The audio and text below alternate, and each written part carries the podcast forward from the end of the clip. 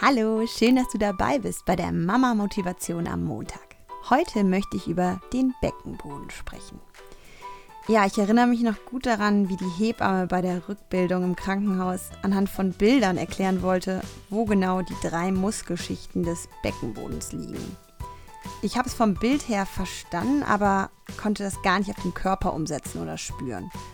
Meine Frauenärztin hat mir im Ultraschall den Beckenboden gezeigt und dann konnte ich so ein bisschen durch An- und Entspannung, zumindest halbwegs konnte ich rausfinden, wie ich an die Beckenbodenmuskulatur komme.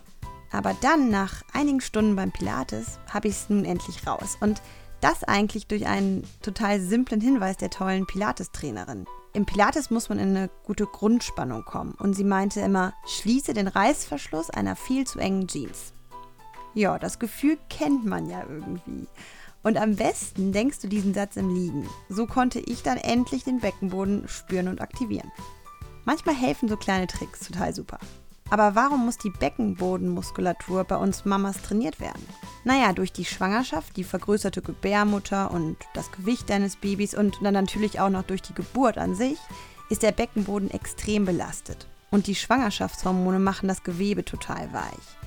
Aber der Beckenboden wird nicht umsonst als Fundament, als Energie- und Powerhouse des Körpers bezeichnet. Er schließt das Becken von unten ab und muss kräftig genug sein, um die Bauch- und die Beckenorgane zu schützen und natürlich auch die Schließmuskulatur von Harnröhre sicherzustellen. Wenn der Beckenboden zu schwach ist, drücken die Organe aufeinander und das kann dann auch zu Inkontinenz führen. Und das braucht keiner, vor allem als Mama nicht. Also, wir brauchen einen starken Beckenboden. So sechs bis acht Wochen nach der Entbindung wird ja ein Rückbildungskurs empfohlen. Und spätestens da kommst du dann auch mit dem Beckenboden in Kontakt. Spüren kannst du ihn nun hoffentlich besser durch den Trick meiner Pilates-Trainerin. Das ist schon mal das Wichtigste. Aber jetzt heißt es trainieren. Zum Beispiel auf der Toilette, indem du den Urinstrahl mit der inneren Muskelkraft unterbrichst. Wenn du es einmal raus hast, welche Muskel du da genau aktivieren musst, dann geht das natürlich auch in der Trockenübung. Naja, und dann natürlich beim Baby hochheben. Ich weiß, ist schwer, immer dran zu denken, aber achte mal darauf, einen geraden Rücken zu haben und deine Beckenboden und deine Bauchmuskulatur anzuspannen, bevor du dein Baby hochnimmst.